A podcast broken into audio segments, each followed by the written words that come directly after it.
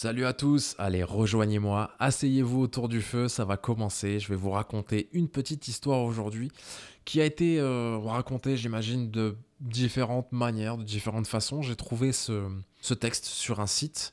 Euh, alors évidemment comme la plupart des histoires que je vous raconte, l'auteur est inconnu, est anonyme, mais ce n'est pas le but de ces histoires. Le but, c'est qu'elles voyagent, c'est qu'elles soient transmises, c'est qu'elles soient racontées. Et celle-ci est plutôt euh, intéressante. Elle est un petit peu plus longue que celle que j'ai pu vous raconter euh, auparavant.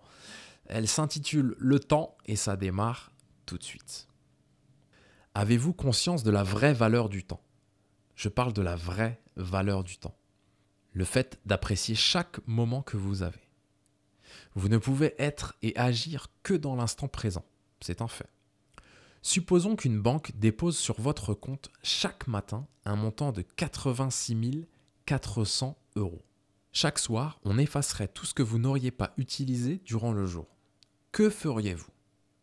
Retirer jusqu'au dernier sou? Bien sûr. Chacun de nous dispose d'un compte en banque comme celui-ci. Son nom, c'est le temps. Chaque matin, on dépose à votre compte 86 400 secondes. Chaque soir, on efface tout ce que vous n'avez pas utilisé pour accomplir ce qu'il y a de mieux. Et chaque soir, il ne reste rien au compte. Vous ne pouvez pas aller dans le rouge et chaque jour, un nouveau dépôt est fait. Chaque soir, le solde est éliminé. Si vous n'utilisez pas tout le dépôt de la journée, vous perdez ce qui reste. Rien ne sera remboursé. Vous devez vivre avec le présent et avec le dépôt d'aujourd'hui.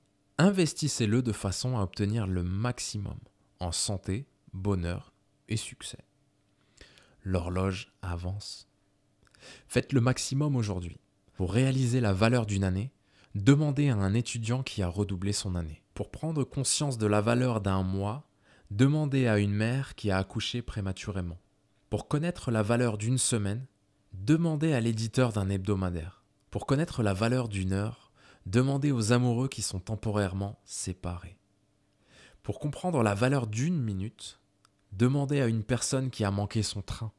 Pour réaliser la valeur d'une seconde, demandez à qui vient juste d'éviter un accident. Et pour comprendre la valeur d'une milliseconde, demandez à celui ou celle qui a gagné une médaille d'argent aux Olympiques. J'espère que cette histoire vous a plu. J'attends les vôtres impatiemment. Vous le savez, je l'ai déjà expliqué dans d'autres, d'autres épisodes.